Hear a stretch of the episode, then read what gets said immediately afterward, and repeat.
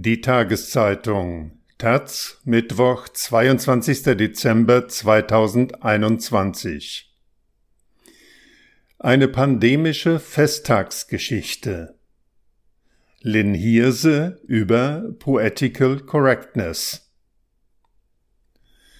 Es begab sich aber zu der Zeit, dass eine Empfehlung von ExpertInnen ausging, dass alle Welt geimpft würde und es sofortige Kontaktbeschränkungen geben müsse.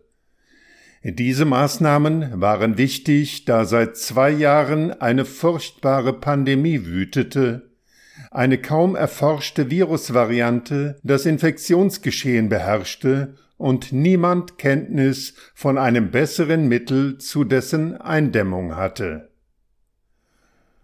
Und so sollte jede und jeder losgehen, sich pieksen zu lassen zum Schutz der eigenen Gesundheit und auch für die Nächsten und Übernächsten.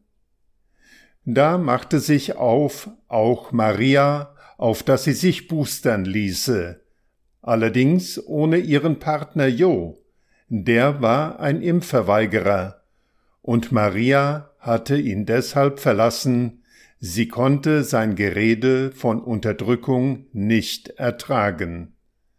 Außerdem war sie schwanger und sorgte sich um das Kind. Als die Zeit kam, dass Maria gebären sollte, hatte sie große Angst, denn Hebammen gab es zu wenige. Medizinisches Personal war so erschöpft, wie noch niemals jemand erschöpft gewesen war. Die Regierenden hatten das Gesundheitssystem jahrelang kaputt gespart. Doch Maria hatte Glück. Es fand sich ein Bett in einem Krankenhausflur, wo sie 30 Stunden kämpfte, bis sie ihr Kind im Arm halten konnte. Von was für einer Welt soll ich dir nur erzählen?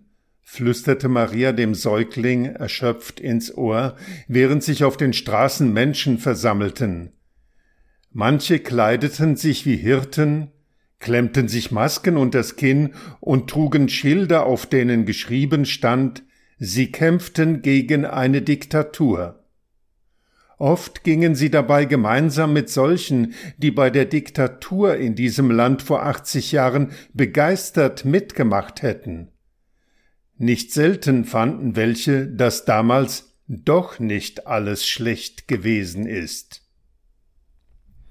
Andere wiederum mussten trotz des Gebots der Kontaktreduzierung lange Stunden unter vielen Menschen arbeiten oder gleichzeitig Kinder betreuen und arbeiten oder sich in ungeheizten Klassenzimmern dem hoch ansteckenden Virus aussetzen denn über allen Geboten lag in dieser Welt das Gebot, den Heiligen Geist der Wirtschaft zu schützen. Da erschien Maria eine leuchtende Gestalt, die rief Fürchte dich nicht. Maria runzelte die Stirn und sagte Hä? Warum nicht? Die Welt ist zum Fürchten, und wer keine Furcht kennt, wird sich an die Grässlichkeit gewöhnen und sie bald normal finden. Das will ich nicht. Da räumte das leuchtende Wesen ein, dass es sehr lange versäumt hatte, die eigene Bubble zu verlassen und andere Perspektiven zu hören. Aber was soll ich dann hinausrufen in die Welt? fragte es. Maria betrachtete das Kind in ihrem Arm.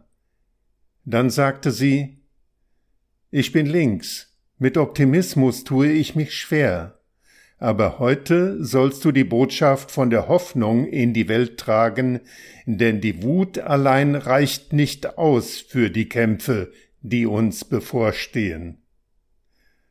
Gut, sagte die Gestalt, mache ich, aber erst nach Weihnachten.